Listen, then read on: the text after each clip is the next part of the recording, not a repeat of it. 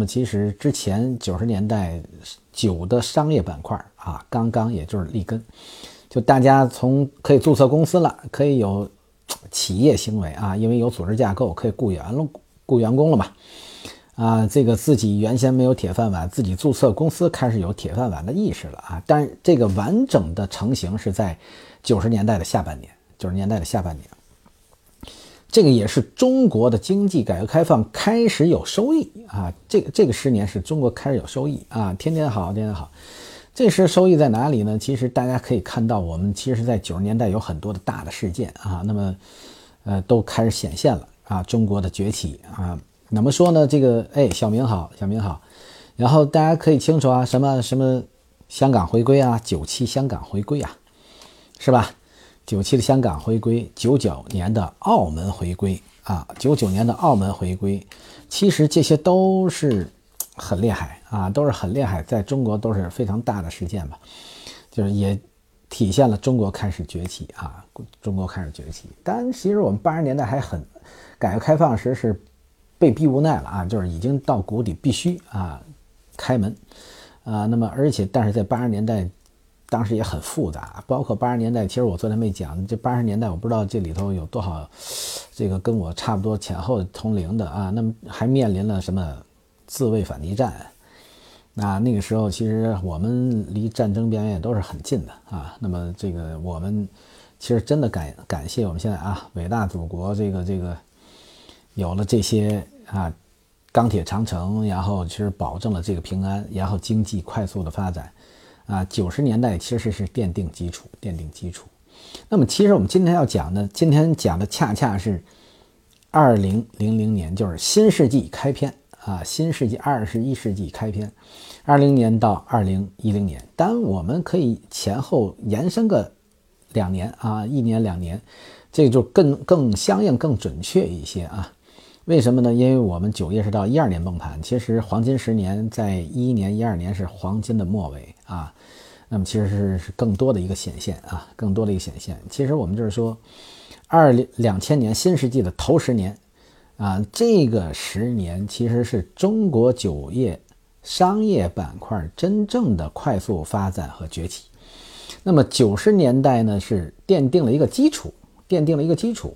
这个基础呢，就是有公司，我刚刚说的有公司，有组织架构，有团队，也代理了品牌，也知道开始做市场，但是都是起步，啊，都是起步，啊，那么它不像到两千年这个时候，二十一世纪，现在换句话，个体经济雇人，包括高级人才，什么比比皆是啊。那么这个，但是在九十年代还不完全，啊，九十年代还不完全啊，后期就很难。那时你要说有一个个体户。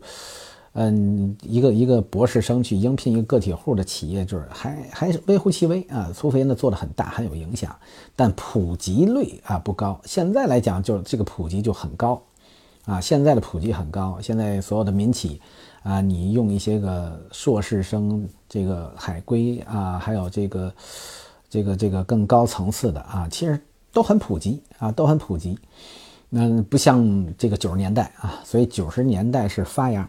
啊，但其实二零零零年到二零一零年是中国酒业商业板块的成长，当然这也是中国整个商业的板块一个成长，啊，其实都是一样，但是只是说你要是其他产业啊，那发展更快啊，为什么？因为九十年代在做酒的你雇高级人才雇不上，但是你要是玩地产的，呃，做房地产的已经都用上了啊，那如果做一些个。呃，其他的产业啊，快速发展的产业、热点产业也都也都用上高级人才了，但是在酒商里头啊，我说的是酒商里头还没啊，还没，但是其他领域啊，快速发展的已经有了啊，已经有了。那么，但是真正的商业发展啊，就是酒的商业发展啊，二十一世纪零零到这个二零一零年这十年，其实是中国酒业商业板块快速发展啊，快速发展。而且这个规模很大，啊，然后成长也很快。这个九十年代的时候，你要说有一个经销商能做过亿，那难以想象，啊，就是九零年之前，呃，就是两二两两千年两二零零零年，就是世纪之交啊，二十一世纪之前，就是这个十年，九十年代啊，你如果说九十年代，如果说你说你的销售能做亿，那这个不得了啊，非常大，非常难得啊，这个就是很难啊。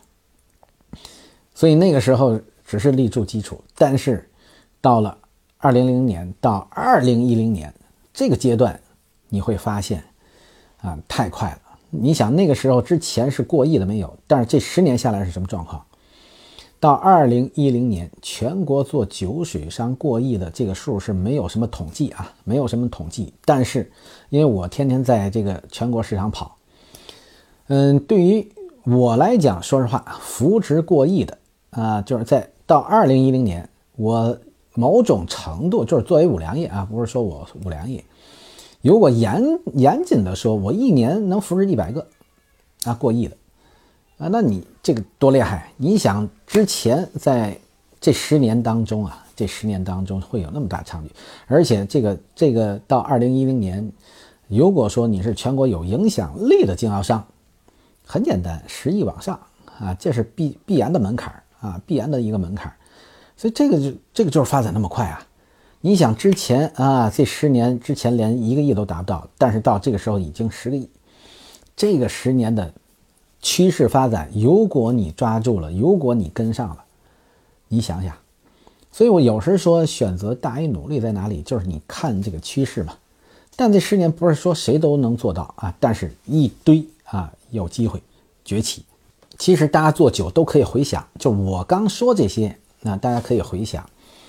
那么就是说，这个当二零一零年到二零二零年啊，这个期间又是完全一个变化啊，在这个当中又又又会有很多啊不一样。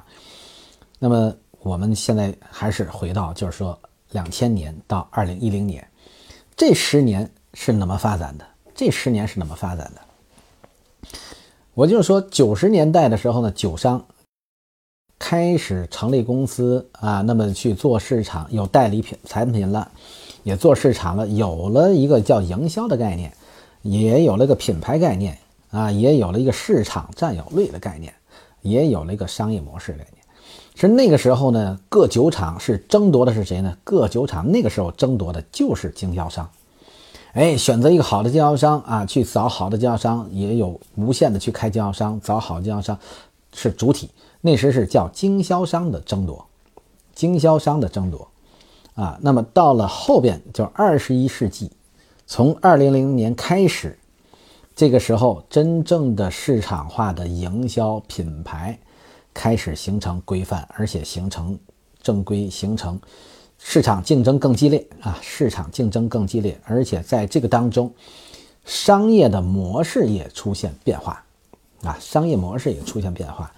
如果其实因为很多事儿啊，在大家身边发。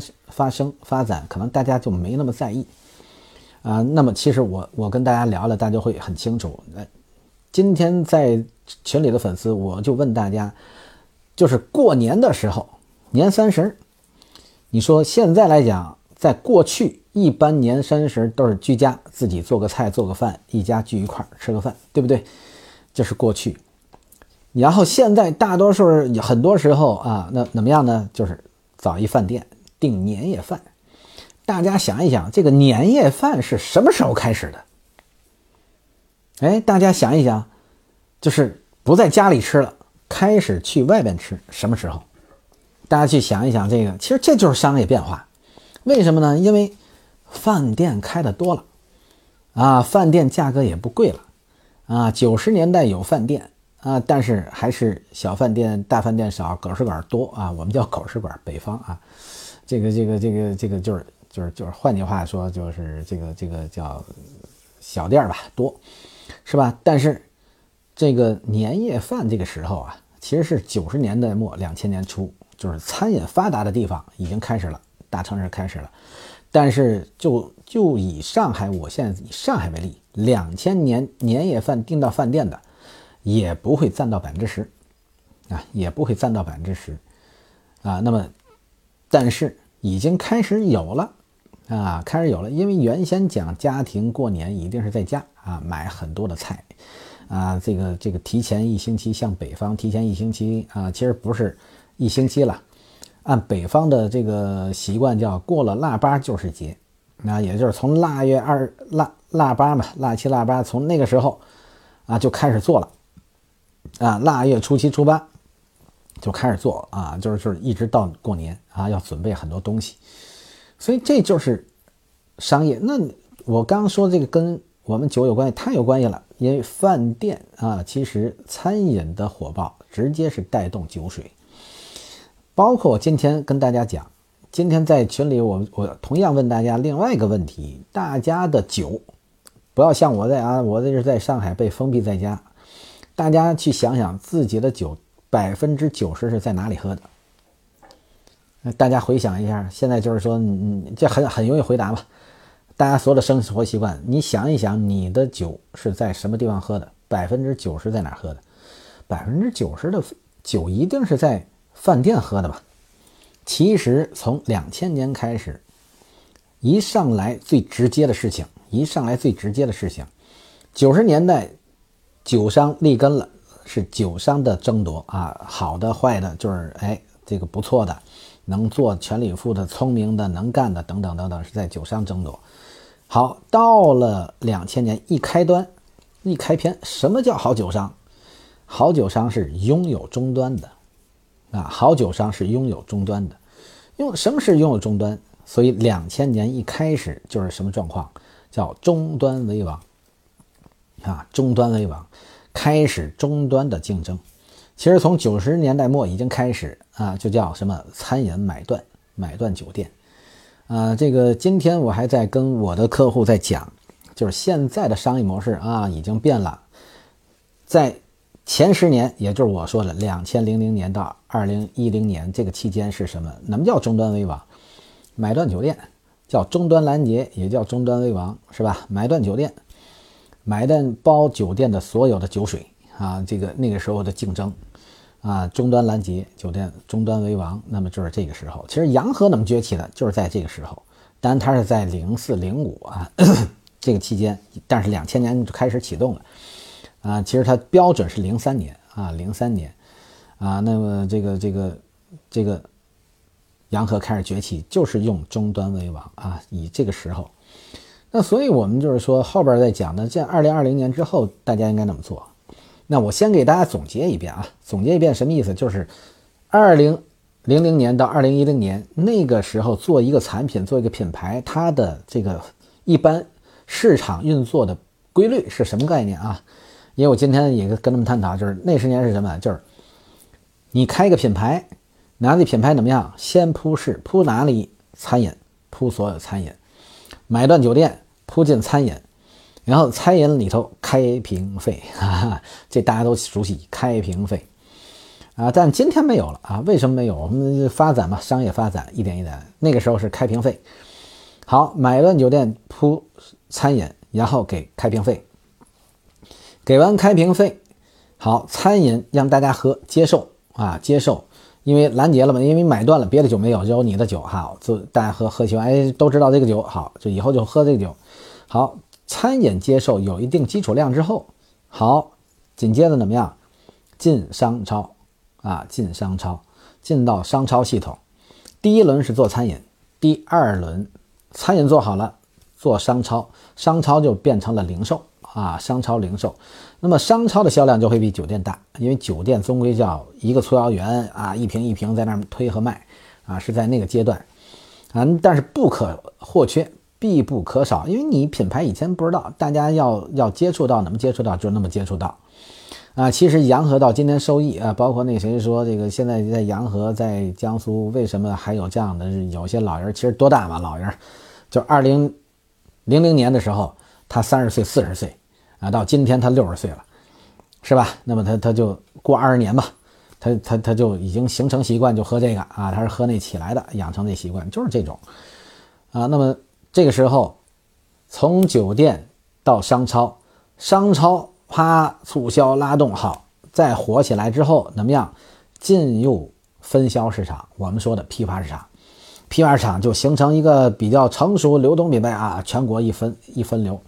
啊，继续上量暴升，但是进入到批发市场的时候，这个价格体系就穿掉了，啊，价格穿掉了，穿掉了，也就是说没什么利润，但是有量没利润，啊，有量没利润。好，过去讲做一个品牌三步骤，三年时间就是这样的，啊，就是这样的。最初做个品牌呢，做的早就能流行的长一点，像洋河一直维护能流行到现在啊，时间更长。但有些个新兴品牌就是三年，如果做的好的五年啊，那么形成品牌好的维护好的啊五年，就是价格管理体系、品牌维护啊、市场维护、经销商有利润，它是这样一个操作流程。啊，这样一个操作流程，那个时候竞争在哪里？那个时候的竞争是终端。其实这个就是啊，从经销商到终端型的经销商，所以那个时候就催生了很多叫终端型的经销商。啊，因为他是买断酒店的 啊，那么就这类经销商啊会涌现很多。啊，拥有终端的那时各酒厂啊都比较喜欢有终端网络的经销商。啊，不喜欢，已经开始不喜欢 P 二市场了，啊，但这个接下来也很有意思，就是这十年当中，很多的真正做品牌的酒商开始从批发市场搬出来了，啊批发市场搬出来，以前都是在批发市场有摊位，批公司也在批发市场，对吧？现在呢，现在没有批发市场了，啊，有些虽然还有批发市场。但是所有大的酒商也不在批发市场里头。现在你说哪个品牌还去批发市场找经销商？你一说你是批发市场的经销商，没品牌找你，没人看。但是过去九十年代不是，九十年代招商是必然要去批发市场啊，这个必然要去批发市场。我说实话，我这个钻的批发市场比较多啊，这个这个，呃，这个山南海北啊，这个这个就是包括小县级的批发市场里头啊，这都都是那时。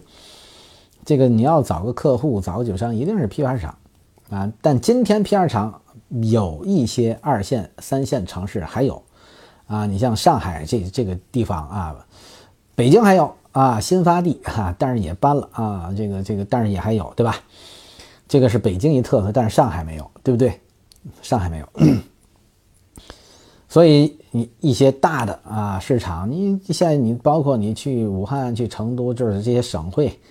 啊，你还能说去去哪个批发市场去怎么着找经销商？不可能，呃，所以这但是这些问题大家想过吗？大家没想过，大家去研究过吗？没研究过，啊，为什么不想？为什么不研究？就是还是不成熟嘛，就是商业这个成熟度还没完全啊，但是已经开始成熟了。这个时候就是说，二零零零年到二零一零年初期的这个过程啊，从商业商业。开始逐步逐步开始有了，这个时候其实那好，我们倒过来说，你买断终端的时候，买断终端餐饮的时候，那你要怎么做？买断终端餐饮的时候，其实这个时候就已经有营销的意识开始了。什么叫营销？就是价格管理，首先是价格体系设计。这个时候设，以前呢，这个价格设计都是厂方啊，以前都是厂方，那么厂方给你一个出厂价。啊，然后呢，说一个零售价，其实其实厂方也没没有特别要求，但后期也有要求了，啊，终端供价怎么着怎么着的啊，但初期是没有要求，啊，靠经销商自己，因为每个市场还都不一样定的价格，是吧？这个时候就是说，酒厂也开始有价格体系和价格管理，但是经销商也开始有价格的设计。啊，价格的设计就是说我买断了终端，我花多少钱买断的，然后我估预估到这家酒店，啊，这家酒店的销售，啊，预估对酒店销售要预估的，这个这个其实我不知道有多少人做过这终端这个事儿啊，这个终端是可以预估，怎么叫预估呢？很直接嘛，一般的餐饮要开家大的店，他要说被买断的话，那么他也是要有拿依据说出来的。第一个标准啊，就是有多少啊，有多少？你这个餐饮店有多少座位啊？你能能进来一百人，还是能进来两百人，还是只能进来十个人，是吧？它是以这个为标准，有多少张桌子，每桌能坐多少人？好，这是一个。二一个，它一天的流水销售额啊，一天流水的销售额。三一个呢，就是人均消费。我们现在吃饭都是人均一百还是人均五百，对吧？在上海这个地方。是吧？一般请客吃饭，你要低于三五百，你是不好意思的。请点领导，那就是银军上千，对不对？就在上海，啊，你说兄弟几个人吃饭，找一小饭馆，再那么早啊，银军一百到两百啊，这是这是在上海是一定的，啊，可能在其他的二三线城市可能啊会便宜些啊，这个三五个人花个这个这个两百块钱可能也 OK 了啊，是吧？但是在上海啊，他他还是比较紧张。所以就是说，你买断酒店的时候，你买断多少钱，你要有预判的，同时对这个店能销多少瓶酒，你也是有预判的啊，那你才会买店啊。这这个这因为这是做生意啊。那么饭店呢也乐意让你买，为什么乐意让你买呢？就是因为饭店他一他要去开家店的时候，他也要很多的资金。那么你现在买断，你先把钱给他了，这个这个多好啊，是不是？其实那几年餐饮啊快速发展也基于酒商，也是基于酒商，可能大家都没太在意啊。这就是因为酒的快速发展带动了餐饮的快速发展啊。但是餐饮随后有变化啊，随后有变化。现在到目前肯定大家很清楚了，就没人买店了。为什么？因为都自带酒水了啊。那么这是形成的这个变化啊。但是我们就是说要研究商业变化，其实就是我们酒商的生存嘛，我们生存的市场。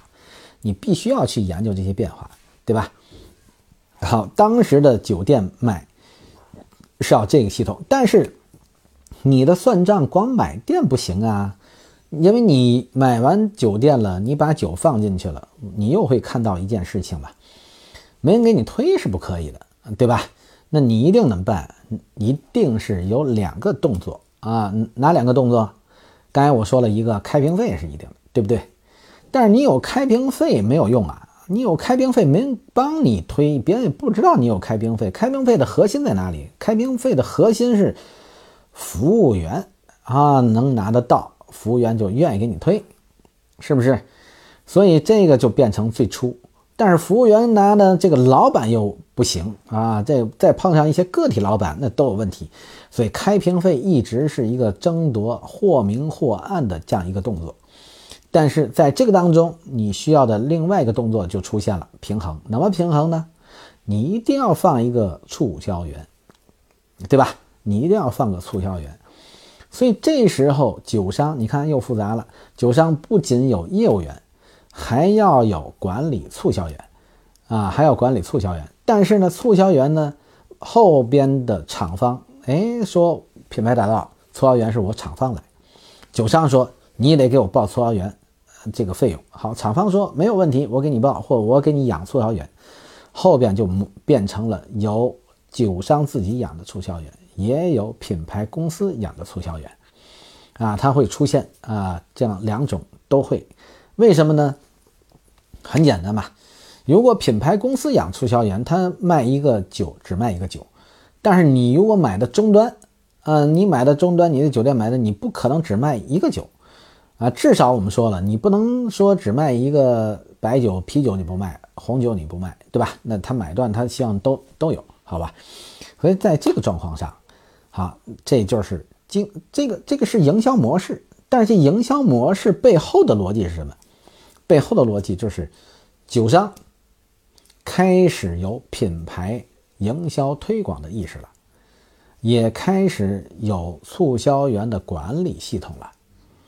啊，那么也开始包括终端买断啊，这个贸易形式的合作方式啊，那么这一系列就促成了经销商再次升级和变化啊，他要有产品意识、品牌意识、促销意识、人员管理啊，那么综合的这样一个东西开始出来啊，这样一个东西开始出来，所以这个这些就是。既是由于市场激化、竞争形成，又倒逼啊酒商的成熟，倒逼酒商的成熟，所以这个这个就是酒商又进一步开始有这个意识了啊，有这个意识。但是在这个竞争当中，这个意识竞争当中啊，我们又看到有不同啊，有不同，就我们刚刚说不同在哪里，就是我们说的关于促销员的归属问题啊，然后这个解决。怎么解决？就是归我交商管，还是归你厂方管？厂方派人只做一个，那么但是主动权在厂方可以随时调换供应商。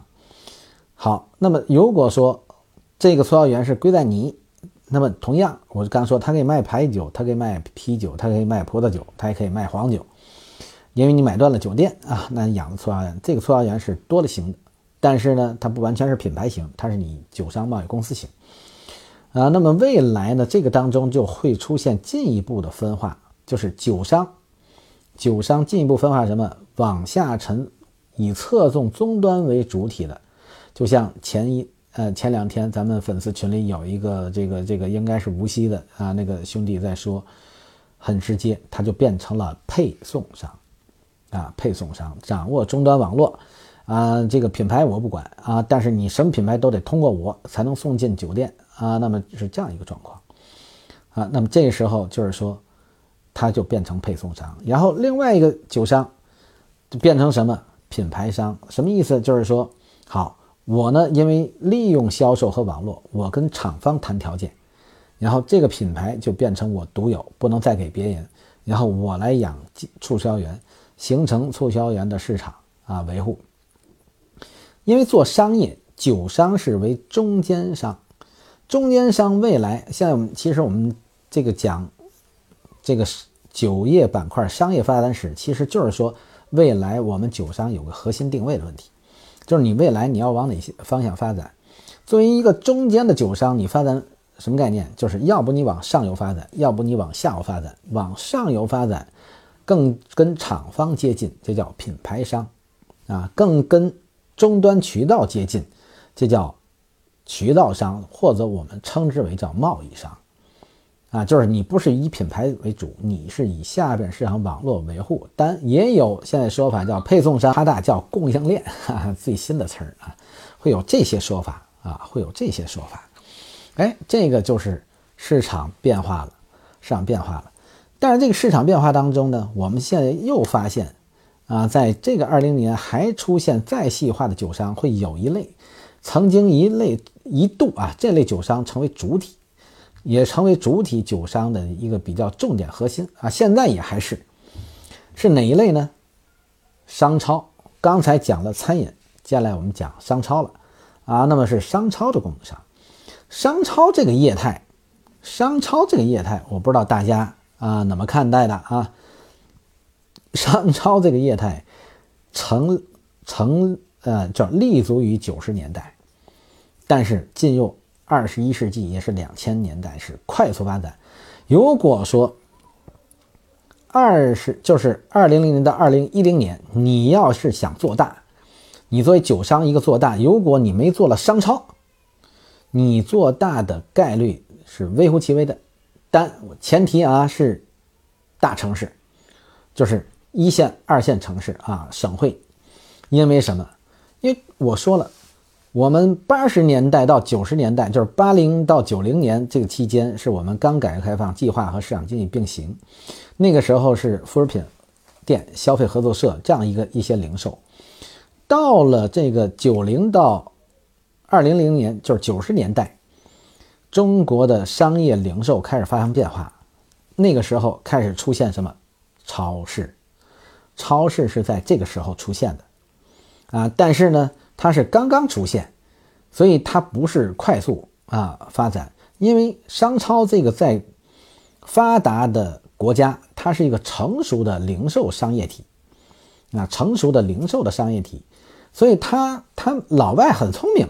什么叫聪明？就是当你的商业环境、市场环境没有发展起来的时候，他不进来，他不来啊，它是有一整套的调研数据。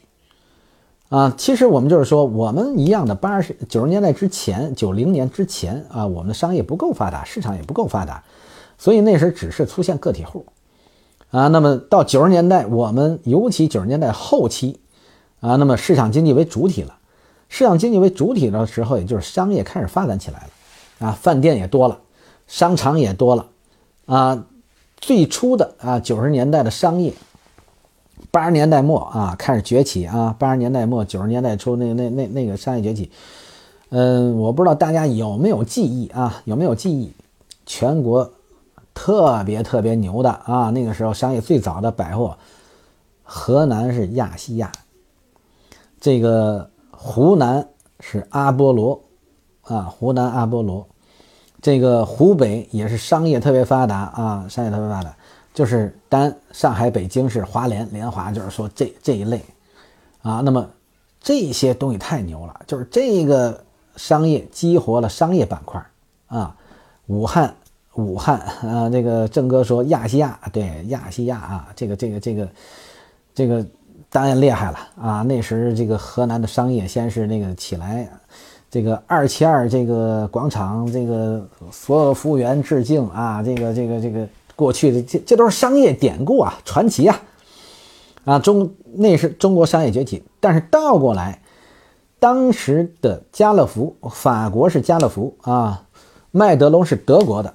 啊，英国是 Tesco 啊，这个这个沃尔玛是美国的啊，这每个商超零售系统是不一样的。哟，燕儿来了，又送大啤酒，所以那个商业零售是不得了的，是国际商业零售巨头进入中国市场，那个时候很直接叫狼来了啊，狼来了啊，那个时候一个超市进入一个城市。是要市政府综合去审批，因为它对整个中国原有的商业零售冲击太大了，冲击太大了。所以现在今天大家都觉得这个不叫什么，对吧？一个你看家乐福开始关店了，哈，这个这个没来就是喝多了。好，这个少喝点儿，少喝点儿。我一直在说啊，七三分养，七分尊，喝七分，喝七分。啊，有应酬也喝七分啊，不能老喝多，不能老喝多啊，这个还是要注意，还是要注意。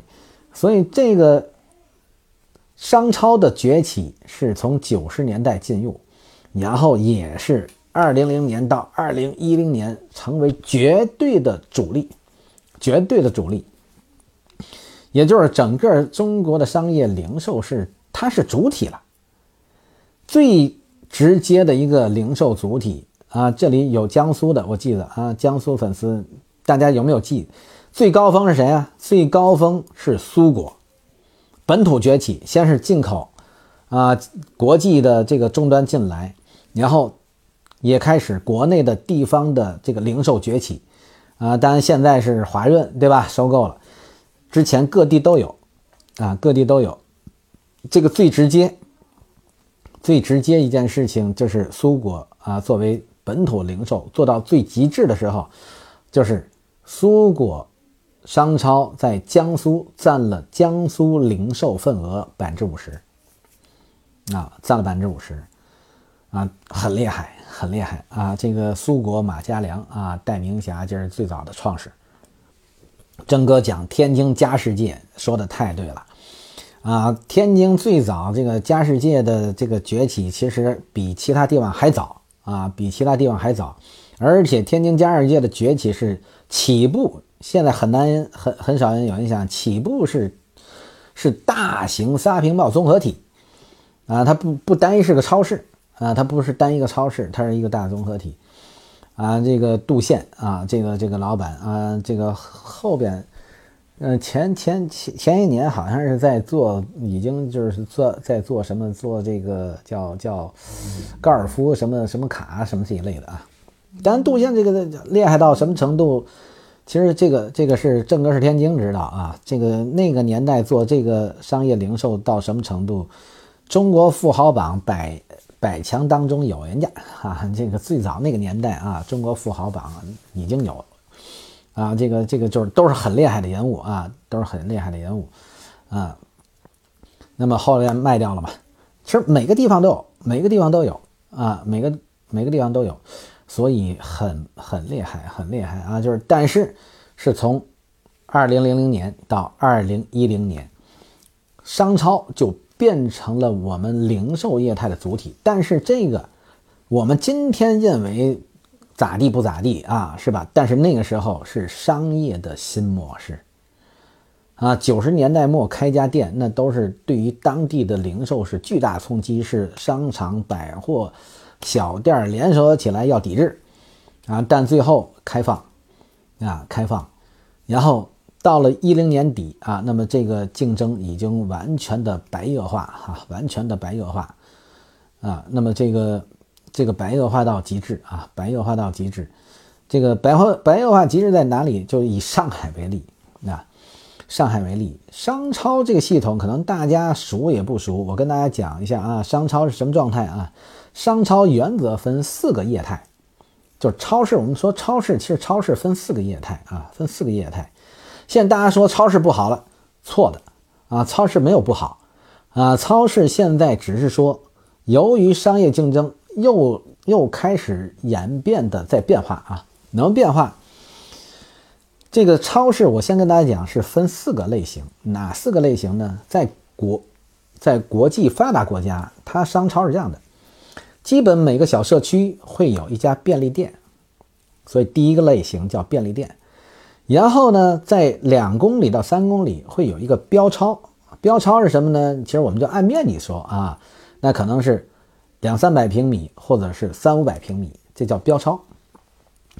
然后呢，在这个五公里到十公里范围内呢，会有一个大型零售，啊，什么就是家乐福，啊，像家乐福这样的，还有这个韩国的乐天儿是吧？就是我们说的啊，这个叫易买得啊，叫易买得，韩国的大型零售叫易买得啊。可能大家另外知道的最初的啊，叫易出莲花，其实易出莲花都是改过名的啊，前面叫正大是吧？啊，那么这些。啊，这些后边正大那个一出改成普丰莲花，前面正呃一出莲花啊，那其实是泰国的，啊，那是泰国的，所以都是国际啊顶尖的零售啊顶尖的零售，那么这叫大型零售啊大型零售商场啊，那么再往上一个级别啊叫仓储式会员店，就是什么现在的麦德龙和山姆。啊，和美国的山姆啊，包括现在 Tesco，所以现在来讲，这四个业态，这是四个业态，商超有四个业态。目前不是超市不好了，现在标超啊和大型零售弱化了。现在大家可以看得到的便利店还是如火如荼啊，开的还是遍地开花呀。这个便利店很强劲呢。再倒过来是什么？像山姆。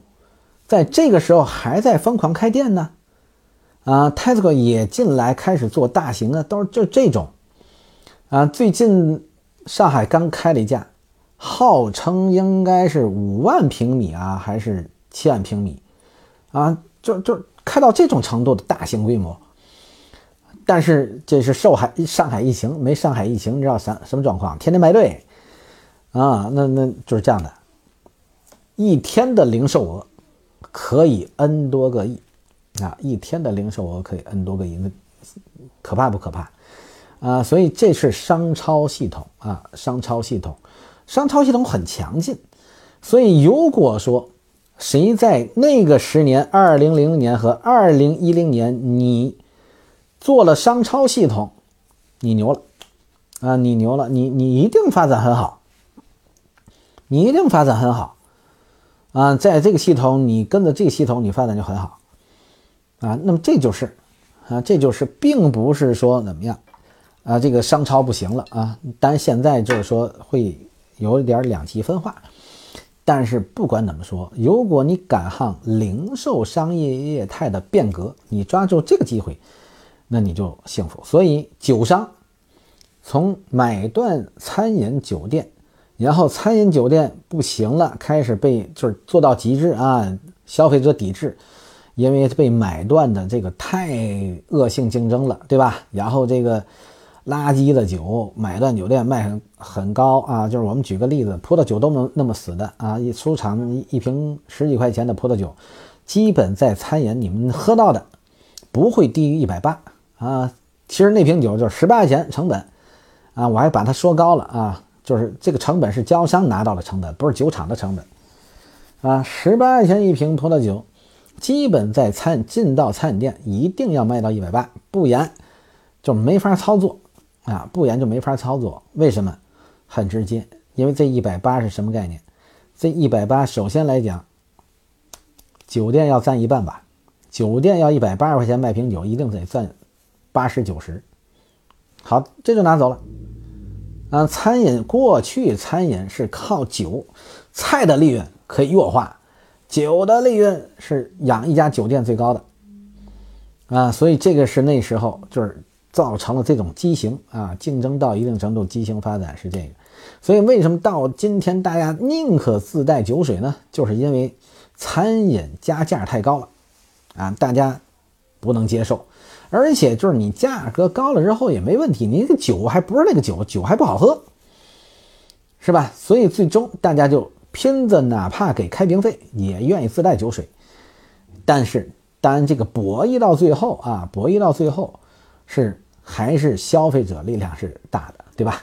国家啊叫消费技术监督局啊，三幺五消费啊，那么也支持消费者自带酒水。啊，自带酒水，所以这个就形成后来的博弈。自带酒水这个东西一旦出现啊，势头是一发不可收嘛，于是就造成今天的餐饮啊，今天的餐饮怎么样？今天的餐饮基本很直接啊，现在是越开火锅店越多。为什么火锅店越多？火锅店省事儿啊，啊，火锅店没有厨房啊，啊，厨房。最多是墩儿啊，切点东西，是不是？他不会养大厨，他成本就下来。现在其实火锅在餐饮的比例啊，不管做什么菜啊，川菜啊、粤菜呀，这这个淮呀，还有卤菜呀，还还有怎么着的，但是火锅已经占了百分之二十五。那基本上占所有的餐饮百分之二十五，为什么？就是因为这个啊，因为直接赚菜品利润去了啊，直接做菜品，因为他也不用做，直接涮了。所以这个时候做买断酒店的几乎就不行了。所以餐饮型经销商大家也看到没有说特别崛起的了，没有特别崛起的了。所以这都是市场变化啊，哪哪一个？十年其实都以商业环境、商业模式成就不同的啊酒商。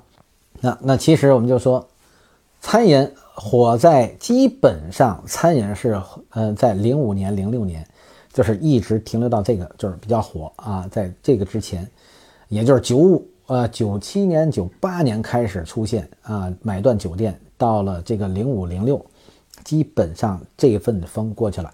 然后形成主体是谁？商超，商超开始接替餐饮，形成主体，像主体的这个客户啊，那么这个形成的，所以这个是，啊，这个是商超好，商超的这个零售业态，结果现在的商超也出问题，什么意思？进场费、进店费啊，这个上架费、新店费、广告费、折扣，这个账期，而且。也给逼的啊，就是整个的商业找到我们现在的消息就是，只要你打官司起诉，一定是支持你的，但是没人敢打，只是啊，因为这个商超里头就是说，只要打官司，他以后就不再进了，啊，都是这个问题啊。那么其实他们是什么？就是太厉害了，就是其实我之前讲过一次，商超，你看，就是西方的零售业态的模式，它是怎么压榨？整个中国商业零售的，我不知道大家研究没研究过啊？因为我跟他们打交道很多啊。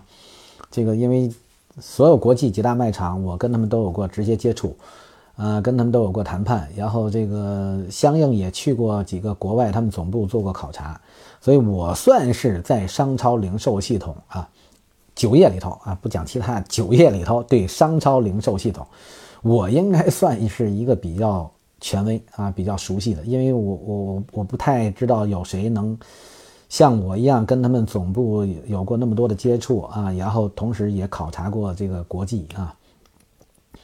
那么这个这个就是呃我对商超理解，其实我专门研究过他们的盈利模式啊。那么其实我之前啊在直播里头也讲过，今天再给大家讲一遍啊，就是让大家很熟悉国际零售这些人。啊，他们的商业模式，他们太牛了，他们太聪明了。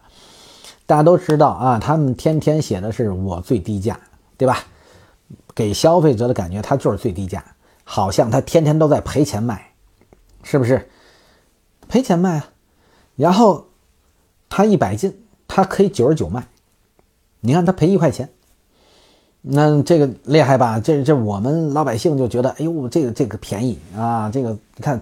出厂一百，他一百拿了九十九卖，但是就因为这一块钱，他买了巨大的消费流量。但是这里有几块东西的盈利啊，第一个盈利呢，商超的第一个盈利就是我九十九卖的都是你熟悉的，我赔一块钱那个产品一定是你熟悉的。我可口可乐降一分钱，降一毛钱，你马上趋之若鹜，对吧？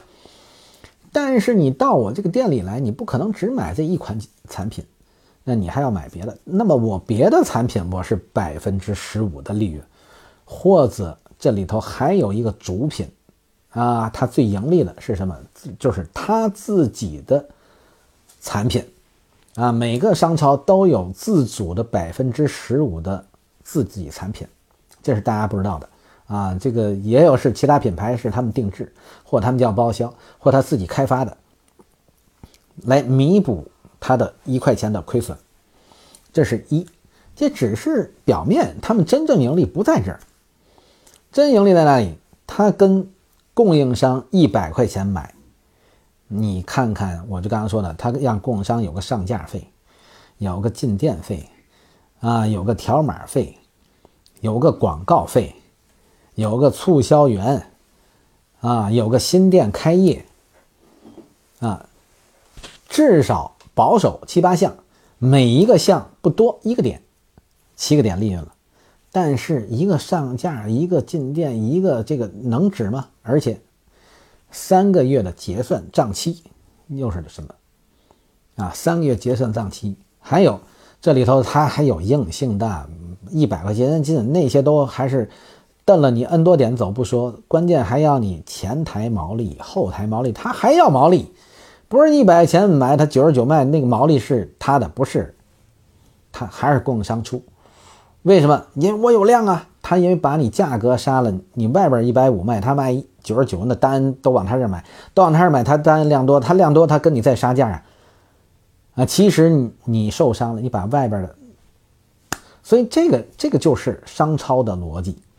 啊，这就是商超的逻辑，啊，但是商超里头，我认为逻辑最强、最牛的啊，麦德龙，啊，麦德龙，那么它还不像啊，这个其他的，你像日本的这个店，这个法国的家乐福是什么状态呢？法国家乐福是一个店跟到当地跟当地合作，然后租门面来做，啊，就是租房来做的。但是他是一定要跟当地有合资的人，他是这样做的模式，就是合资来做的模式。麦德龙牛在哪里？麦德龙从来不租，但是现在也有了，好，好像有那么一两家。但是麦德龙原则上啊，我就觉得人家是发达国家来，就是商业太聪明了。麦德龙进入中国一上来开店都有一个明确，因为它是仓储式，它明确在哪里？它开在你这个城市的外外环边儿，啊，最外围，最外围为什么最外围？因为这个最外围几个方面，第一是叫地价便宜，但是从他的说法，我要辐射三十公里到五十公里的电，我一定要交通方便，啊，他用交通方便来打旗号，但是他买的地，因为他一定要买地，他买地这边周边地价很便宜，很便宜。啊，这是其一，但是这个便宜，其实他都不出钱。为什么不出钱？那我们很清楚。你想九十年代和两两千年的时候，我们的城市进化发展很快，我们扩城开发很快，然后我们外围开发项目的时候，我们特别希望是什么？引进这种国际零售，是吧？如我举个例子，如果这个地啊是一百万一亩，外围一百万一亩。他就特别希望麦德龙在这开个店，为什么？麦德龙只要到这个地方开店，这个外围这块地商业板块属性有了，这个地就盘活了，这个地就可以卖一百二十万一亩，对吧？因为麦德龙开了嘛。好，麦德龙开了可以变一百二十万一亩的时候，他在卖一百万的时候，麦德龙跟他来谈，你六十万给我，对吧？你一百万一亩没有问题，但是我要开，你给我打六折，那你是当地的。政府，你打不打折？你肯定给打嘛，因为什么？因为你说我给你划一块地，给你六折又怎么样？我后边那一大片地涨到一百二了，对吧？你肯定愿意干这事儿，啊，你舍个十分之一下去，十分之一四打个六折，对吧？你损失十分之一的百分之四，那什么概念嘛？也就是千分之四吧，哎，百分之四嘛。但是你后边那九十，你上涨百分之二十，那是增了十八，这死了个四，这你整体增了多好？你整体增了十四，你愿不愿意干？你肯定愿意干。但是麦德龙呢？好，很直接，六十万一亩的地拿过来，已经溢价一百二十万了，直接抵给银行啊，抵给银行抵一半，抵一半是什么？抵一半就直接给一半钱，给一半钱的话，那你告我。什么意思？就是他花钱了吗？六十万没花钱吗？没花钱拿了块地，没花钱拿了块地，拿一块地不说，现在大家说麦德龙这十年干下来，不要说麦德龙在那个零售商超，刚才我说那一套东西赚多少钱，你们就想那块地他赚多少钱？十年下来他那块地赚多少钱？牛吧？这就是。国际人家发达地方的商业模式走在我们前面的地方了，就是我们拼死拼活，其实给人家在打工，啊，我们就没有确定这样的商业模式。所以刚才说的天津那个杜夏啊，做最早天津家世界的，特别特别牛的人，啊，当然人家是最初啊，也是高材生，也有国际背景，也有这样的商业模式，当然也有这个资金，提前做了这个事情，多牛的事儿！啊，多牛的事儿所以，所以大家能清楚吗？我们累死累活啊！你不看清商业模式，那你很直接，你很多时候是给别人打工的，啊，对吧？所以我们就要清楚啊，商业怎么发展过来的？我们去看这些商业发展，你再去找出你的商业模式，啊，符合未来趋势，跟得上趋势赚钱，走在趋势前赚大钱。如果你没明白，啊，那你能生存也不错。如果说你还是背道而驰做事情，那你肯定未来就结束了。啊，其实商业就是这样的，商业就是这样的。所以我就是为什么要跟大家讲啊？其实我们就说我讲叫商业板块，其实包括后疫情我们怎么去判断。但是我们怎么去判断后边？我们要把前面商业搞清楚啊。八零八十年代是什么？九十年代是什么？二零零零年这十年，中国白酒黄金十年是什么情况？那么都哪些人发展了？怎么发展的？他们踩中了哪几个节点？他们都做了哪些工作？他们都做了哪些事情？那么既有大环境，又有自身的能力和提升，两个碰撞一块儿，就是机会来了，抓住了，企业成长了，生意做大了。整个的都发展了啊，这个这个这个是这个逻辑。中国白酒黄金十年，在这个当中，市场商业态不管是餐饮还是商超，都是快速蓬勃发展，所以酒业迅速放大。每一年，中国黄为什么叫中国白酒发展黄金十年？我可以告明确的告大家，可以看数据，每一年，这个叫双位数。双双位数双向递增，什么叫双向？就是生产产能就是平数，每一年卖酒的这个平数啊，也就是产生产的平数产能递增。紧接着什么？紧接着是销售额递增，两个递增啊，持续的持续递增。基本上是从这个零五年开始啊，但零零，因为我说的这十年，但是前面两年是有调整期啊，前面两年有调整期。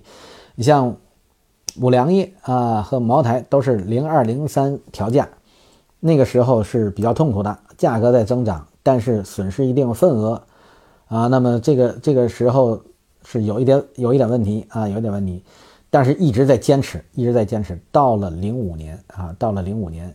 全面啊，零五年全面递增，一直到一二年，啊，一直到一二年。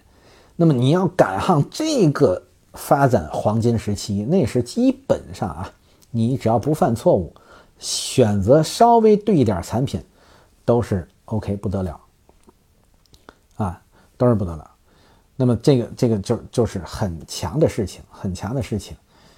呃，那么好，我们刚才分析了。分析了，就是这个二零二零年，呃，二零零零年到二零一零年，中国白酒黄金十年，你要做终端型的经销商，然后有品牌支撑你，赶上好的品牌，从我就说这十年当中，唯一所只要你做的酒，其实都都增长啊，唯一一个没增长的，就是我前面说过的水晶坊啊，前面说过的水晶坊。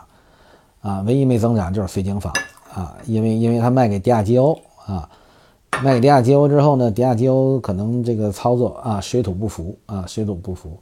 其实剩下你做久了几乎没谁没谁没发展啊，没谁没发展。水晶坊其实也不是没发展，就就是就是后边的就是零五零六就是快速发展，它没有，但之前。啊，到这个零四零五时候，其实绥靖坊就是就是品牌打造这个过程当中还是 OK，因为它又上市嘛，所以这个过程是我们看到的啊，是我们看到的。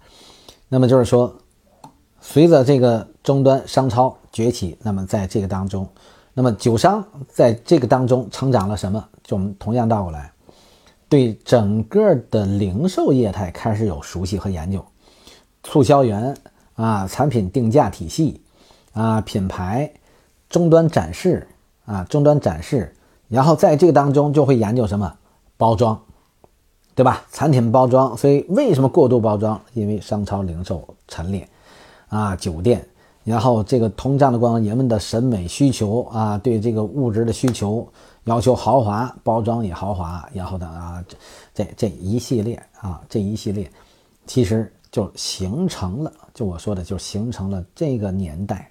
这个年代的酒商，但是这个时候，酒商我就说，如果你选对好的产品和品牌，那么你是迅速崛起，在这些年迅速崛起，从原先一直突破不了亿啊，突破不了亿，就是经营突破不了亿，快速成长。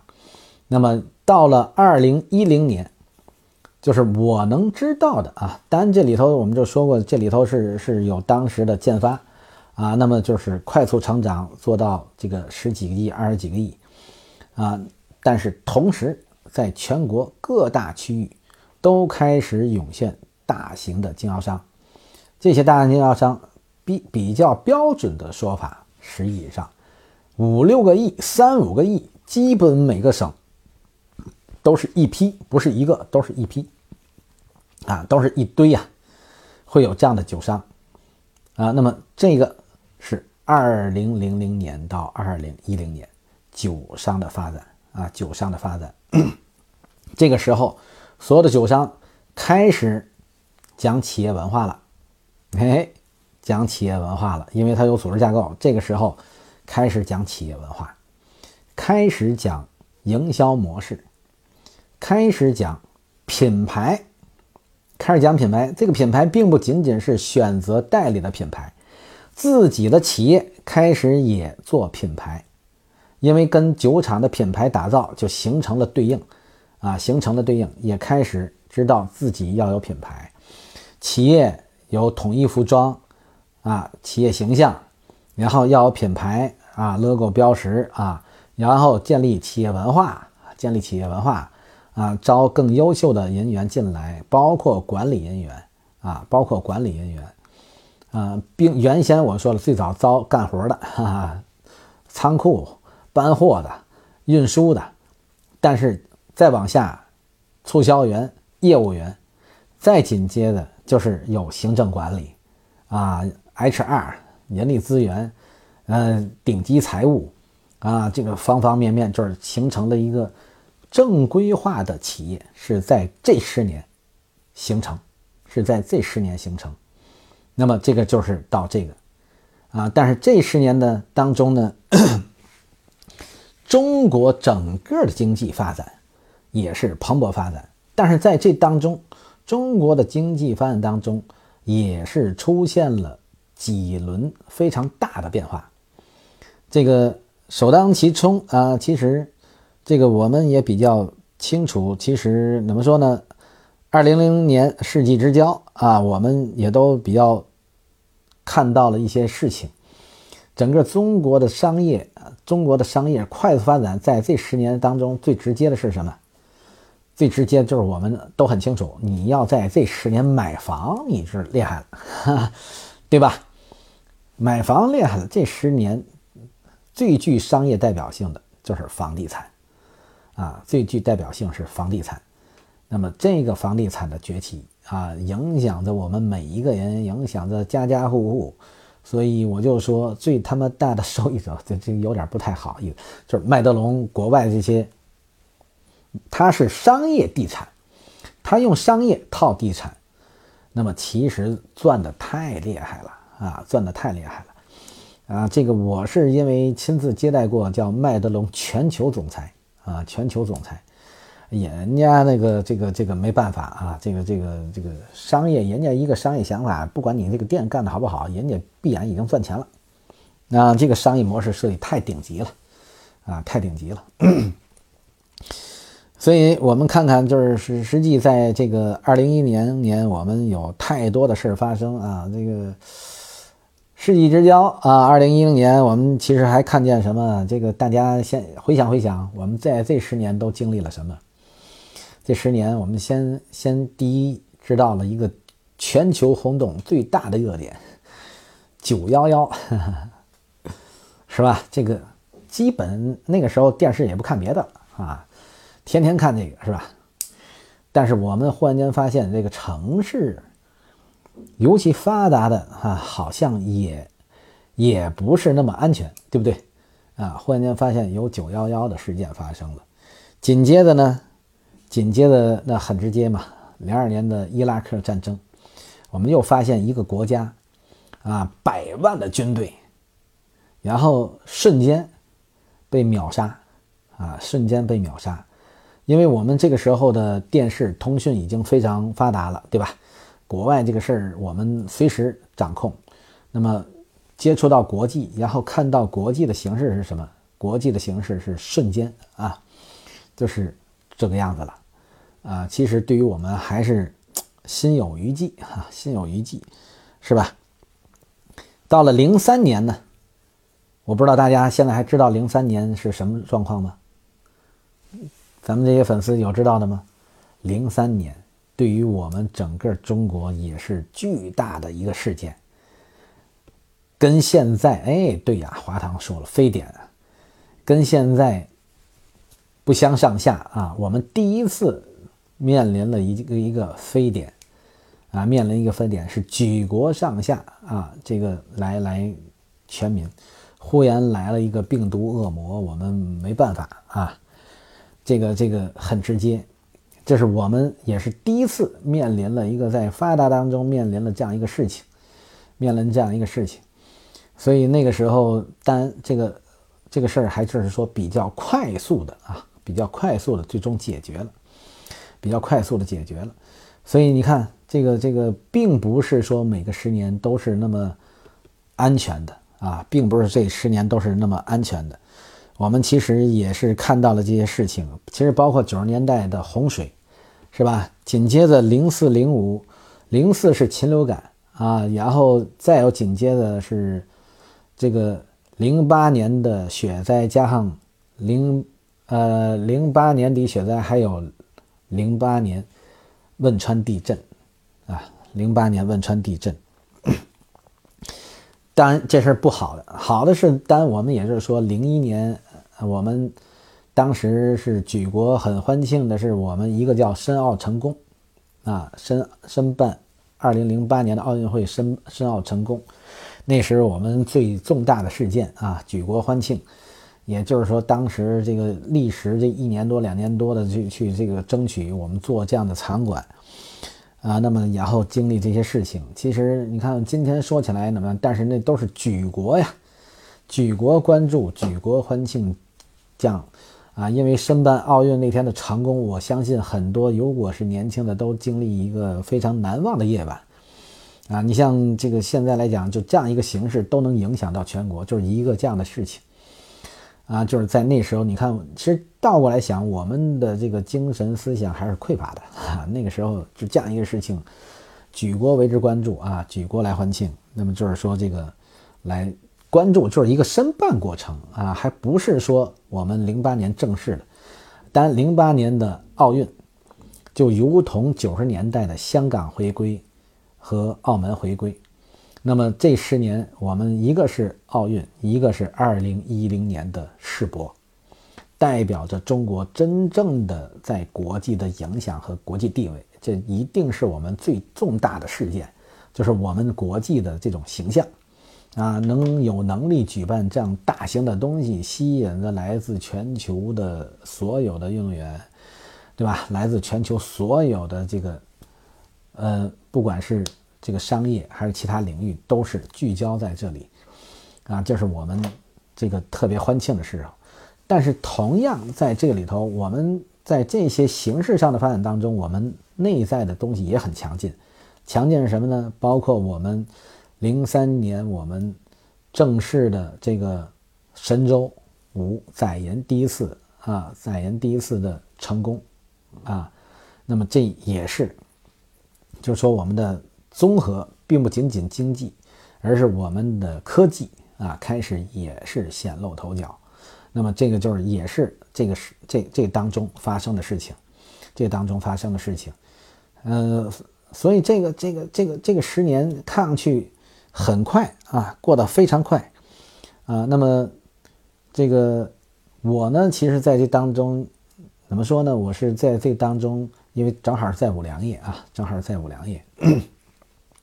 但是我零八年呢，刚好是四川汶汶川地震的时候，我这一年是休息啊，休息没有在五粮液啊，就是陪孩子读书，啊，那么就是读了一年书。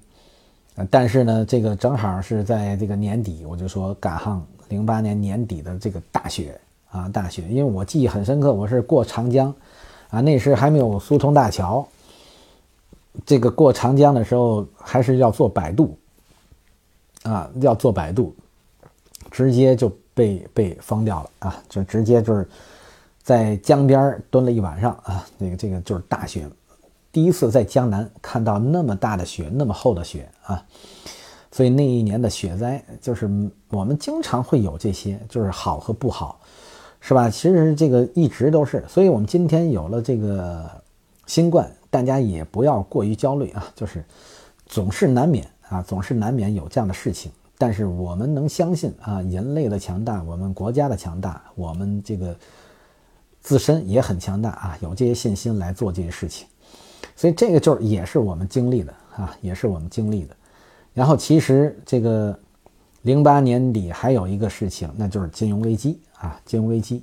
但是金融危机我们也很清楚，金融危机对于我们影响也是快速的度过去了啊，快速度过去了。但是同时，这个十年也是中国快速发展当中奠定我们特别好的从发展中国家快速成长的这个十年。这个当中，其实我个人另外一个感受最大的变化是什么？我不知道大家大家有没有记忆？什么意思？就是说，在这十年当中，我们因为这个金融危机好，因为整个市场的这个竞争，中国推出了三万亿的市场刺激市场，包括我们的整个的硬件的建设，大家都我我我自己印象很清楚，零。零几年，零基本零五零六的时候已经，呃，零三吧，零二零三已经开始了。但是到零五零六是什么状况？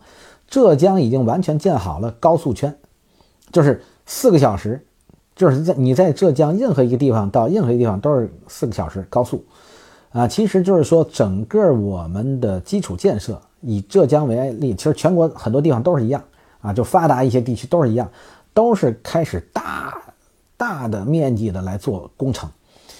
尤其上海就更不说了，基本上也跟大工地一样，基本一个月你就看一栋高楼起来，啊，一个月一栋高楼起来，啊，日新月异的变化，就是中国日新月异的变化。很多过去的小城市，你再一去那小城市，哪是小城市，大城市了，啊，整个的经济建设就蓬勃发展啊，蓬勃发展，也是这个十年。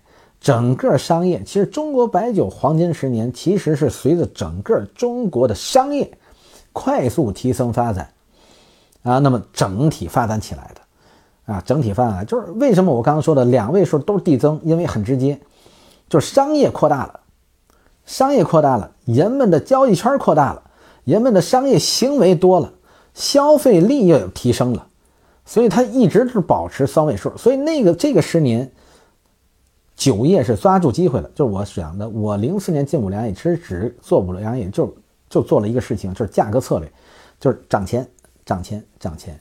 为什么涨钱？就是因为通胀，通胀，通胀。啊，那么其实这个时候，其实如果说。我就说那个时候，大家如果买房，其实不止买房，你买什么东西都一样。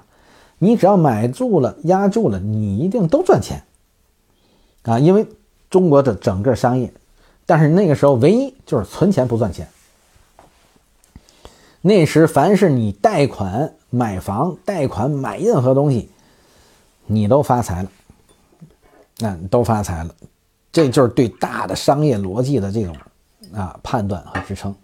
但今天我们也看到了国家中央提出来的啊，中国统一大市场，这背后也是一篇大文章啊，这背后也是一篇大文章，就是看大家怎么看这个事情，尤其要研究我们的商业在这里会有什么商业的变化啊，会有什么样的商业变化，这个里头是很有意思的事儿，很有意思的事儿，我们别光闷头卖酒啊。这光奔光闷头卖酒，就是不去看商业变化，不去探讨商业模式，嗯，换句话说，不去跟着一些好的品牌、好的企业、好的产品走，就容易被掉队啊，就容易被掉队啊。所以我就说，选产品很重要。其实选产品不要光看产品，产品品质是要看的。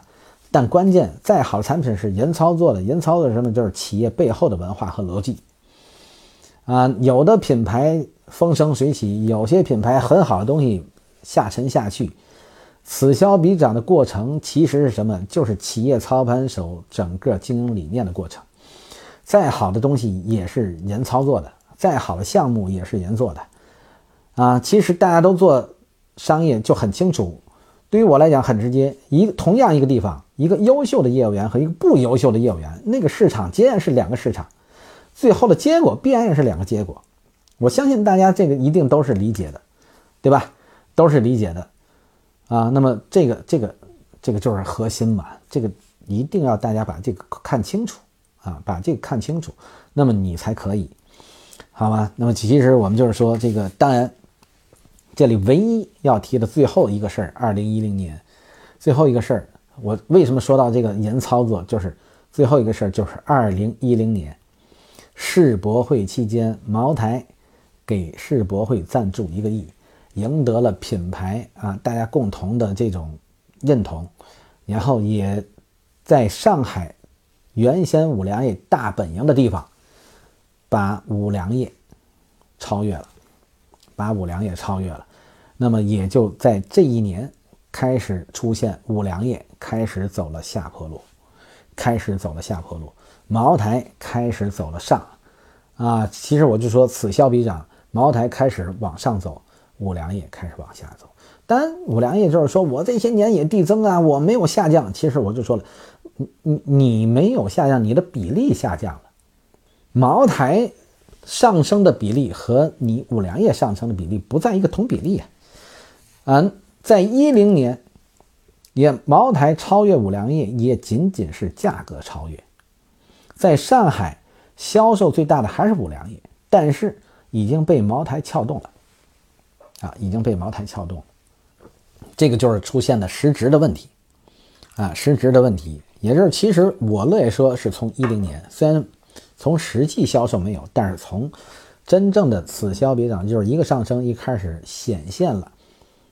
这个没有上升这趋势显现，那么其实就是这一年，啊，也就是这一年，所以这是我自身啊，我我觉得我是自身亲身经历的。那么其实这一天也意味着酒行业的变革，酒行业变革。我呢也是一零年从五粮液开始辞职，啊，一零年五粮液辞职。当然我是呃一零年的这个年初递的辞职报告，但是最终离开五粮液的时候是年底啊。一零年的大概十月份、十一月份啊，以这个为标准啊，那么离开的。所以这个呢，是我们现在啊，我们现在所经历啊、所看到的事情，然后把它做一个系统化的总结。那我们总结出我们成在哪儿，败在哪儿啊，这是很关键。如果你成功不知道成功在哪儿，输你也不知道输在哪儿啊，就是吃一堑没长一智，对不对？成了也不知道怎么成的，就是撞大运、中大奖，那你这个就未来的发展持续性没有了，好吧？所以这很关键，就是总结之前很关键，但是总结之前不是躺在之前的当中就不努力了，啊，这一定要大家努力去看到的事情啊，努力去看到的事情。好，那我们倒过来，我们再说二零一零年到二零二零年这十年。那么我们酒的商业又是什么变化？又是什么变化？这个十年其实是我们开始行业深度变革的十年，行业深度变革的十年。我不知道大家怎么怎么怎么看这十年啊？这十年其实一直都是很乱、很乱、很乱啊，上上下下、上上下下，一惊一喜，一喜一悲，一悲一乐。总是这样，但是呢，大家没有看明白啊！这、这个、这、个这个十年，这十年其实已经代表了中国酒商业板块开始逐步进入深水区啊，进入深水区是开始进入标准化的酒的商业板块啊，酒的商业板块。我们继续继续讲这个二零一零年到二零二零年啊，这十年。这十年的中国酒业商业啊，酒业商业，中国酒业商业这十年，我们看为什么说大起大落？一一年和一二年，二零一一年和二零一二年啊，这个这个骄傲自来卷是讲这个性格真好，内容内容很好，谢谢谢谢谢谢谢谢谢谢啊，这个谢谢夸奖啊，这个这个。没事儿，喜欢听什么可以提问题，我们继续可以多聊啊，我们可以继续多聊啊。这个这个，我我来其实讲这个，也希望大家就是，我还是希望就是说，整个酒行业我们商业，因为我未来认为是酒商啊，酒的商业板块会未来会有更大的发展，会有更大的机会啊，会有更大的机会。那么就是说这个，但是呢，怎么去把这个商业啊整个发展的，因为从来。目前我知道，在酒业里头，没人没有人去全面去讲酒业商业板块的发展啊，酒业商业板块发展。那么可能我算是第一个，但是因为我呢又好在在这行业干了这二三十年，而且我基本上又是做全国市场啊，那么又是红酒白酒两个这个类别都干过啊，都做过全国操盘，那么可能对市场相对来讲啊，每个地方都比较熟悉，也接触了很多的大商。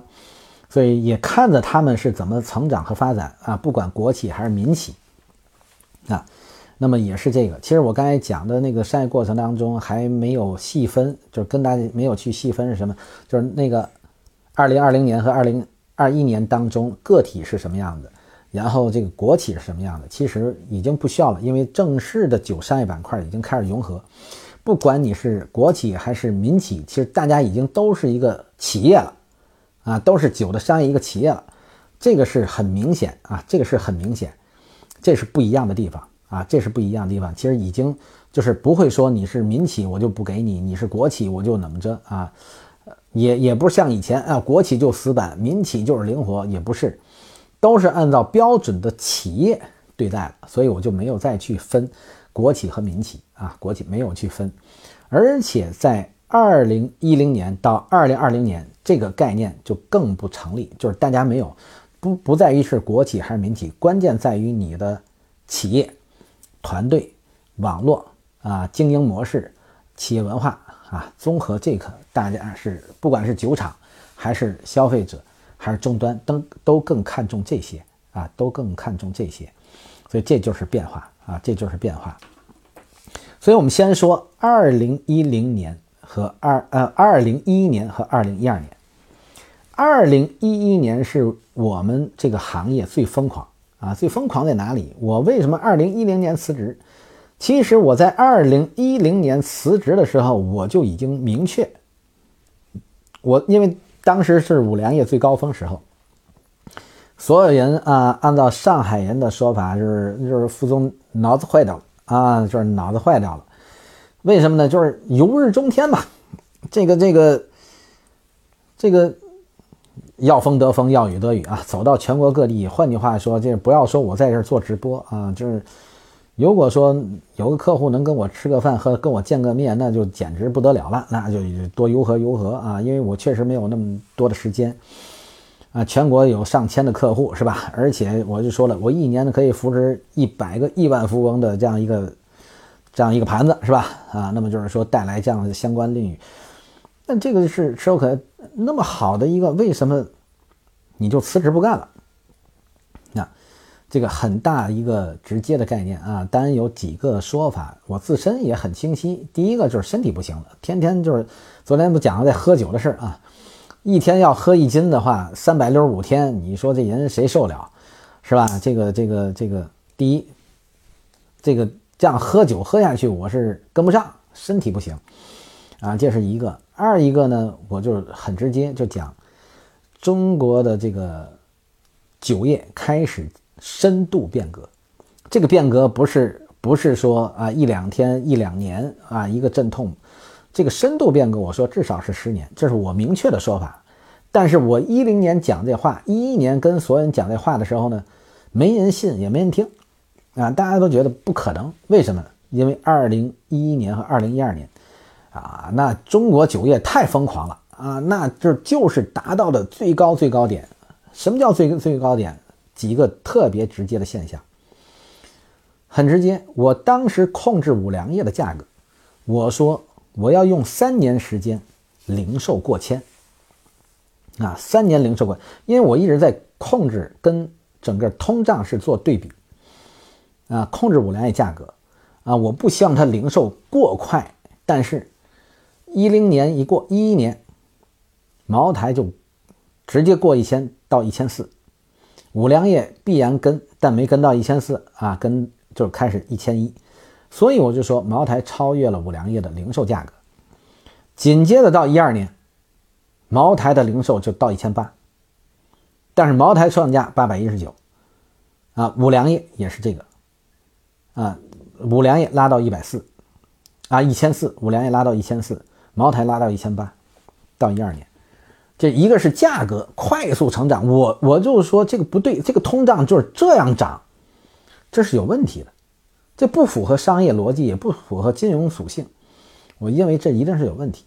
这个就是这个人暴富，这个人迅速扩张，不是好事情。所以我就认为这是有风险的啊！所以我一直在提示这个事情啊。那么，但是很多人都嗤之以鼻，因为太日子太好过了，这个钱太好赚了，这个生意太牛了，酒水生意太牛了，所有的酒企。第二个表现叫所有的酒企，啊，就是因为我跟所有的酒企还保持一些关系，就是所有的酒企都是什么？今年只要做了三十亿、五十亿的酒企，全部统统的转年的规划都是一百亿。所有酒企也疯了，所有酒企疯了。那么这个我就说，这同样是问题呀，这个市场没有达到这个程度啊，所以。这个，但是那个时候冲昏头脑啊！但是如果那个时候的酒商啊，如果说大面积的，因为前面就跟那股票一样，都跟哎我赚钱，不断的加仓，不断的投码，会看到他们都在跟风。如果那时跟风的，后来都出问题啊！为什么？一二年好，直接国八条，整个酒业一夜到谷底啊！一二年宣布完了，中央新闻。曝光几个事情啊，这个曝光了葡萄酒是曝光了进口葡萄酒的问题啊，一堆的没有那么多的酒都是假酒，知道吗？就是拉菲才一年多少瓶，然后怎么着啊？包包括进口的一些啊，好葡萄酒，然后白酒国八条不允许烹称，直接谷底。这个时候谷底，其实说个段子，大家知道现在有些卖老酒怎么为什么要卖老酒吗？就是因为一二年，啊，本来搞一些老酒拍卖，结果一千八收的啊，老年份茅台，结果八百变成八百，你想这个这个这日子还怎么过啊？这活还怎么活？啊，这个直接就瘫在那儿了。而且因为收购这些酒，是因为用金融属性产品圈的钱做的这个事情，最后一堆库存没办法做了一个老酒概念，就是这点东西慢慢也得消化吧，但又不想赔钱，那就把它做成老酒概念慢慢消化。所以老酒市场啊，最初是由于这个原因出现的老酒市场啊，这个出现了，大家可以回想啊，去看这些公司什么时候出现的，一二年到一五年这些公司出现的啊，一三年天津还卖过关东大汉，卖过关东大汉。小明，什么是关东大汉？我只知道沈阳有一关大刀，嗯，这个这个卖酒不错。什么天津还卖过关东大汉？我我我还真真不知道。那当然有个前提啊，我一般在天津待的少啊。这个这个东北一个小酒厂哦，这这这就这类就太多了啊，这类就太多了。东北的小酒厂太多了，呃，卖杂七杂八的小酒太多了啊，那个。我们那个、那个、那个，另外一个，我们当时也扶植过一个啊，东东北的一个客户啊，后来也干连锁，啊，这个这个后来开开也开什么酒酒，跟酒便利也有合作，还是酒什么的啊，反正就是这都这一类。然后一二年崩盘，紧接着在一二年之前，所有的中国我们的酒商在那个时候，其实我一连。一零年辞职出来，一一年，我当时非常希望搞一联盟体，啊，因为很多全国大的酒商啊，我也都很熟悉，我就把大家凑一块儿，啊，开了个会，然后我也跟大家表个态，就是说这个，哎，大家做个联盟体啊，我来操盘，我们做一个酒商的商业特别好的一个企业，我们来做这个事儿，因为大家跟我关系都很好，都说想法没问题。啊，副总，你来操盘，我们都放心。这都是面上说的，到最后这个就不成立。为什么？因为一一年、一二年这个酒业太好了，酒业太好呢，所有的酒商在那个时候的酒商，每一个地方酒商都很强大，都很强大的结果是什么？就都以自己的地盘为主体，然后谁都不服谁。所以当时那联盟体是当着面，大家都互相尊重，都很好。私下来跟我来谈的都是。副总单独跟你喝，我们都没有问题，啊，但就不愿意搞联盟体，啊，这是一二年之前，就是一二年之前是什么？就是我们中国的酒商是没有合作的意识，是没有合作的意识，啊，但是这个事儿什么时候改变了？从一三年开始改变了。如果大家回想回想，在这个期间卖酒的人，可能流行最多的一句话就是抱团取暖。啊，就是抱团取暖，哎，我都我都我都无言啊！我就觉得这个还得是要市场逼一逼啊才出现，所以一三年到一五年开始特别流行抱团取暖，但那个时候所有人也不认为我说的叫行业深度变革，所有大家认为什么？认为行业进入叫低谷期，为什么叫抱团取暖？就行业的冬天来了，大家认为是行业的冬天。嗯，所以我我我我就一直在讲，我说这不是行业冬天，前边疯狂到那个程度，那个就是深度变革的引爆点。到现在这个所谓的冬天，其实同样是行业深度变革的必然经历过程。酒业跌宕起伏这十年是特别有意思。啊，特别有意思，就是一喜一悲啊，那么一悲一喜，然后这个不断的就变化啊，不断见啊，在这个当中，一三年到一五年，这个变革当中，变化当中，率先啊，率先冲击的，我们肯定是酒商啊，不用去讲，肯定是酒商，但是这个当中就出现了直接的问题，就是酒企啊，因为根儿在酒企嘛，这个时候。酒企明显发生变化。其实，在这个一三到一五年，我一直在强调，真正的五粮液被茅台超越，就在这个时候，两个公司的两个战略决定，奠定了茅台全面超越五粮液，五粮液全面的跌落。啊，这个这这三年是最直接的事情，最直接的事情，最直接的事情是什么？就是五粮液出厂价宣布下调，从原先的七百六十九啊下调六百多到五百多，茅台八幺九没动，哪怕茅台市场已经跌到八百时候，茅台没有动价格，但是五粮液。在市场达到七百块钱时候，五粮液动了出厂价的价格，所以它一动出厂价格更加恐慌嘛。然后五粮液最低啊，一五年如果大家当时手里头如果有资金，当然那时都没资金啊，有如果有资金，那时的五粮液啊，那个时候的五粮液五最低是五百三，但那时。你有钱，你也不买五粮液，你买茅台是吧？八百多茅台，那现在对不对？啊，这个现在都一样啊，三倍三倍。今天阳晨时间呢，这个这个看吧。所以你看，这个这个大品牌在面对市场变化当中，一个战略决定就是未来品牌的发展。所以我说，选择大于努力是什么？就是茅台选对了方向。五粮液选不所以这俩现在在去年就形成什么？一个一千零九十亿的销售，一个六百六十二亿的销售，啊，六百六十二亿的销售，所以已经快接近五粮液的一倍了啊！五粮液不要说没下降，其实一直在递增，但是倒过来我们就说，你那一五年的茅台，啊，一五年一五年的茅台销售和一五年的五粮液销售。如果有这个数据，可以拉出来看一看，啊，可以拉出来看一看，这个这个很直接啊，很直接。那个时候国窖也顶了一段时间价格啊，那个时候我就不方便提国教，你要提我就说那是最惨的，其实就是国教的战略。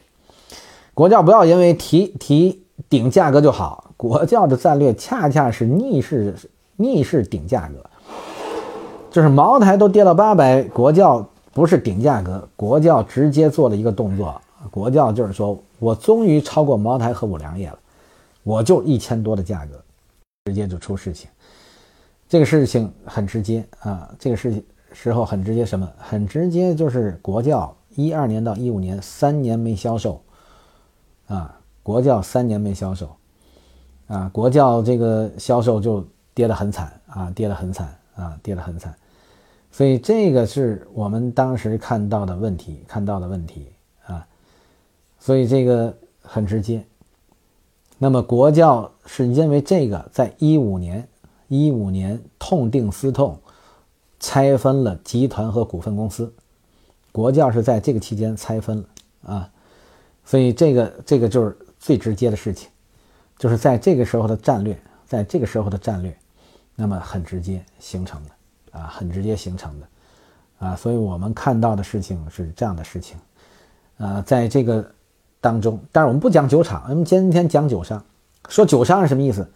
在这个期间，我就说我们忽然间看到了酒商可以合作了，哈，可以有联盟体了，啊，这个这个这个很直接，出现这样的一个状况，啊，出现这样一个状况。这个就这个就是抱团取暖。其实我对抱团取暖一直是不太认同的啊，因为因为被动的这种联合抱团取暖，它背后确定的利益分配会有问题，因为它不是主动啊，而且你抱团取暖只是挨的时间更长一点，但并不是说你有解决问题的方法，也并不是说你看到问题的本质。啊，所以这个时候呢，就是有这些问题啊，有这些问题。那么这个也是这个二零啊，二零一五年和二零一三年中间出现的问题啊，中间出现的问题。那么，但是接下来我们会看到，同样这个一五年之后，一五年之后，一五年呢这个当中啊，新兴的东西开始显现啊，新东西显现，新东西显现都什么呢？在这个。一三年到一五年当中，我们看到酒仙网、幺九幺九所谓互联网概念的公司出现，啊，互联网概念的公司出现。但是呢，这些公司其实发展并不是很好。到今天，其实互联网企业已经属于传统产业了啊，也没有完全发展很好啊。其实这两个企业是成立出现，但是到今天，这俩其实发展也并不是很好啊，而且这个口碑还是有很多的问题啊，口碑还是出现了很多的问题。我们其实也看到，就是说这个幺九幺九。呃，九仙网作为酒的这种互联网企业出现，但是他们始终到今天为止，尤其在那个时候啊，就是他们数据上来讲和销售模式上其实并没有突破创新，只是利用了互联网，所以我我们觉得他们还是有问题。因为这两个企业我都去过啊，也跟他们老板都聊过啊，曾经也一度也有谈过的一些合作性的东西啊，但是呢。我看完之后，我就觉得这个不太行。当然，这个里头同样有个新生事物，新生事物什么？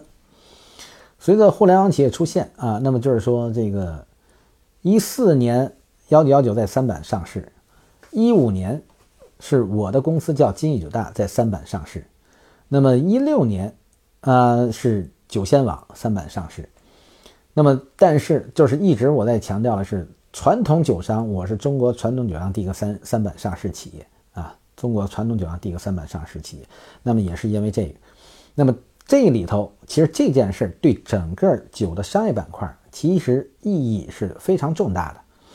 因为当时我三板上市的时候，咱们的酒业协会啊理事长，包括酒业流通协会的秘书长，都是当时到场啊，因为。这个其实对于行业整个酒业商业板块这个行业都是有巨大贡献，因为它至少不管三板当时能不能融到资，而且那时的三板上市很难，它都是作为一个传统酒商能进入到金融领域，这是开了先河，对整个未来的这个酒的商业板块其实是起到了非常强的这个促进，啊，当时很多这个全国大的酒商都给我电话，哎呦，富哥你怎么上市的？啊，然后，而且当时三板上市，国家还鼓励啊，有一些指标，政务尤其国企都有一些指标性的，所以当时的三板一共上市已经一万多家了啊。我们上市的时候还没有那么高，啊，其实本身我应该是一四年就可以上市，因为那个我的券商是招商证券啊，有一个这个稍微的这个在上市的这个过程当中的他们操作有个失误，耽误耽误了一部分，所以就是形成的有个有个半年之后。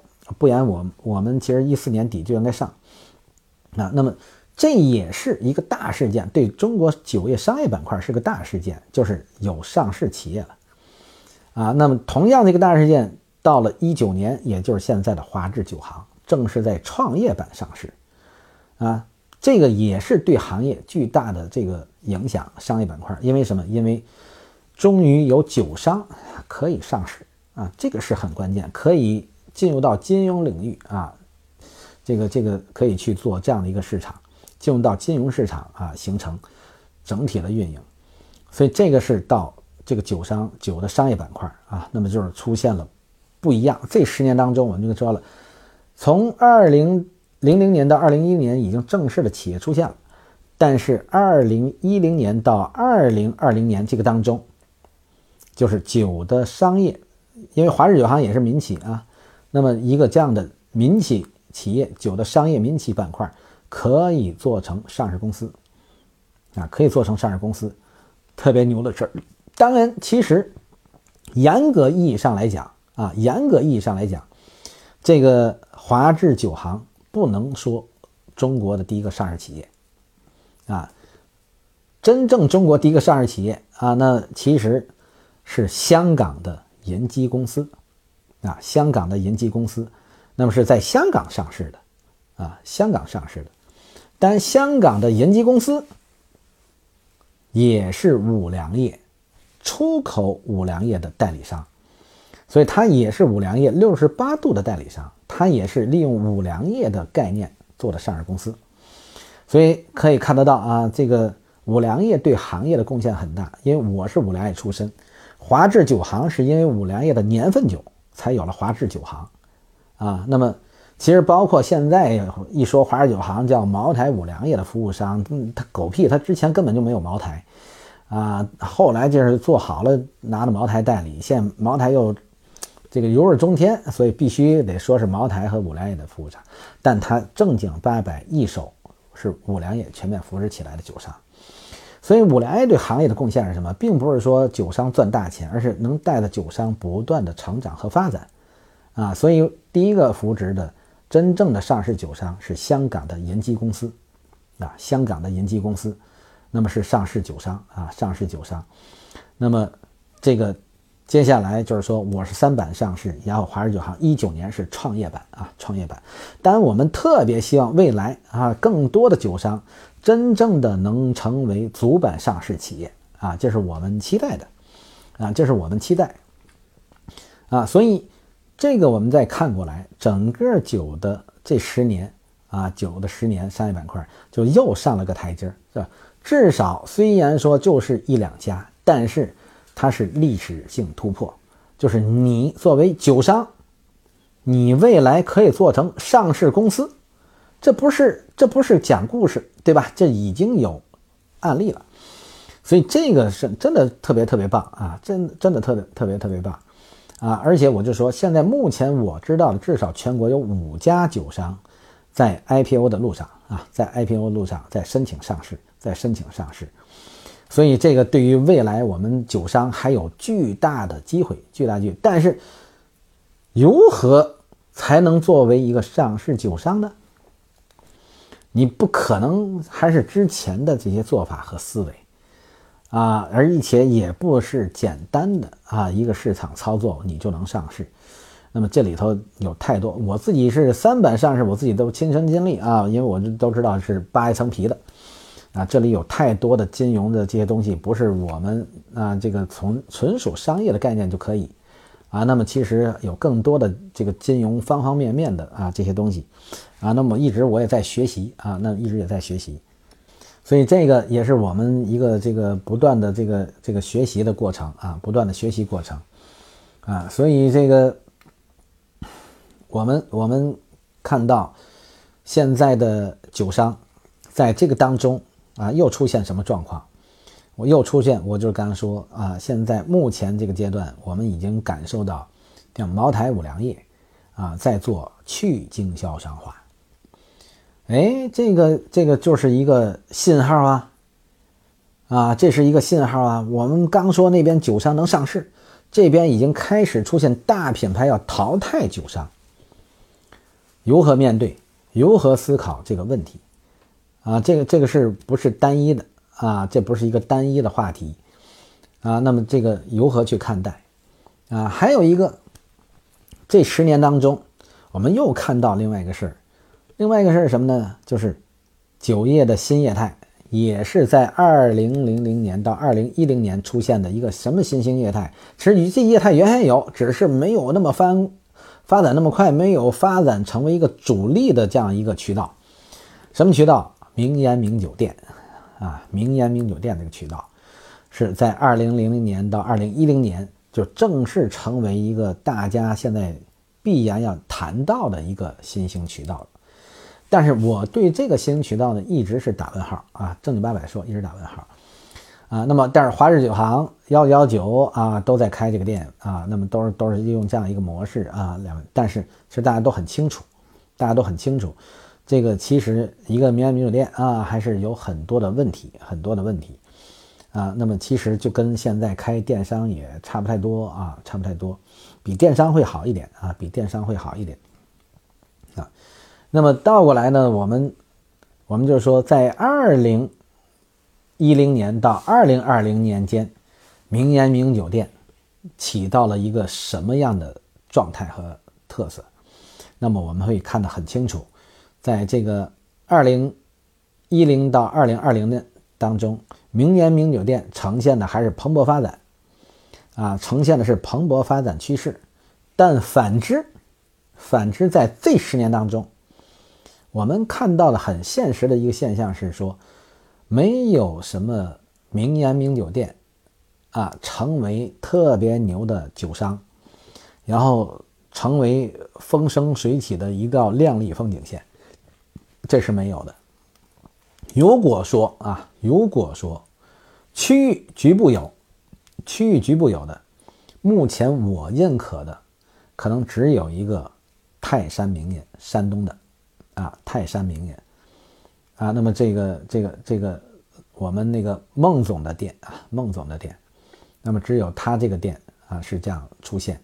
呃，目前而且就如同前面咱们这里的那个谁小明还是谁啊，就是在宁波是吧？也正式在开啊，开连锁，已经从山东开始往外走，但用另外的名字啊，那么已经也出来，也出来在走，那么就是说这个这个幺九幺九也在推啊，但是我就说幺幺九其实也只有在四川成都啊，在四川成都，那么会有这样一个状态啊，可能还算有点儿一半以上的店盈利，剩下都是亏损啊，剩下都是亏损。啊，这个小明说叫正源啊，正源名言啊。那么其实，在这个上头，我还是比较认为它有一些问题啊，有一些问题。但是宁波的这个，因为这个怎么说呢？民安民酒店呢，还是有一些基础啊。因为这个这个叫叫叫叫什么南，我也记不住啊。宁波叫什么南？呃，这个这个永南啊，叫永南可能。啊，也是开连锁店啊，还还也是在当地，也还是哎形成了一些个这样的影响力啊，呃，应该是永南啊，那么就是说这个也也还有这样一个基础啊，有但是都是比较区域性啊，比较区域性，这些店的未来到底能不能生存呢？我我是我我是觉得还是有待商榷，未来看吧，因为我认为这个商业模式没有解决酒的核心问题，但是呢。